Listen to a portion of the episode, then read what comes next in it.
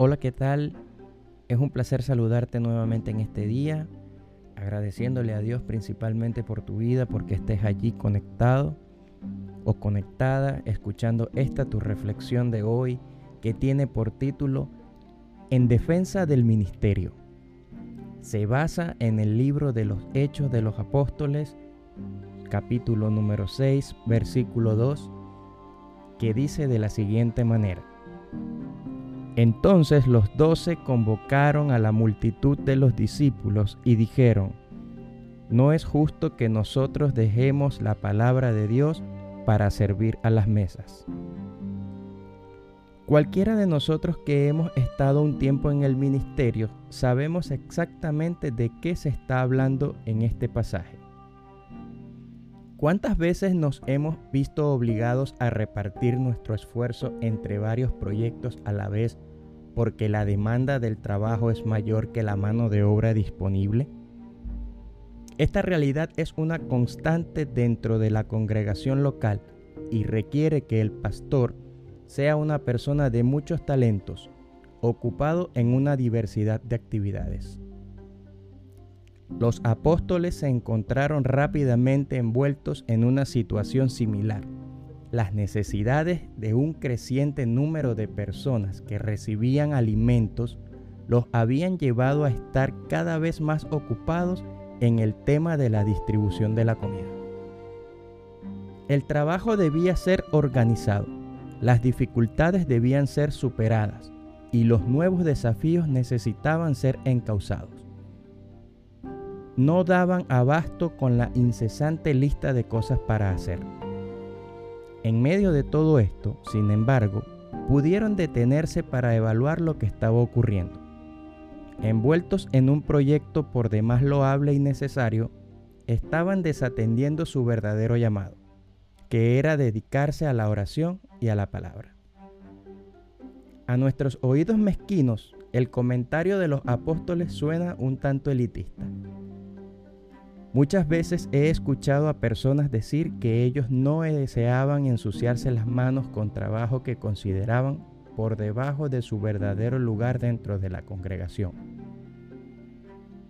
Nada podía estar más lejos de la verdad. Los apóstoles no estaban diciendo que servir las mesas era un trabajo poco digno de sus habilidades.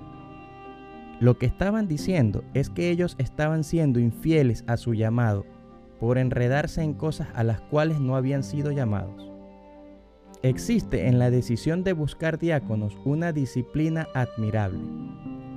En medio de la vorágine del ministerio no habían perdido la capacidad de mantener el ojo puesto sobre el objetivo principal de su llamado.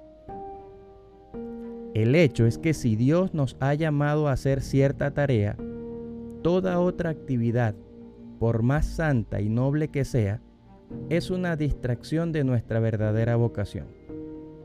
En el caso de los apóstoles, había muchos que podían servir las mesas. Probablemente lo podían hacer con mayor gracia y eficacia que los apóstoles. Pero las tareas de velar por la congregación y enseñar los principios eternos de la palabra no podían ser delegadas a otros porque habían sido encomendadas a ellos. La historia identifica uno de los problemas que más frecuentemente enfrenta el pastor. Convertirse en una persona que hace de todo, pero no apunta a nada. Enredarse en muchas actividades de la congregación puede llevar a la pérdida del sentido de dirección en el ministerio. La mucha actividad no es necesariamente una señal de que el pueblo está avanzando hacia un objetivo puntual a veces no es más que la evidencia de que están bien perdidos. Para pensar, ¿sabe cuáles son sus dones principales? ¿En qué ministerio debería estar utilizando estos dones? ¿Cuánto tiempo está invirtiendo en ese ministerio? ¿Qué pasos prácticos puede tomar para mejorar su rendimiento? Me da mucho gusto que hayas estado allí escuchando esta tu reflexión del día de hoy.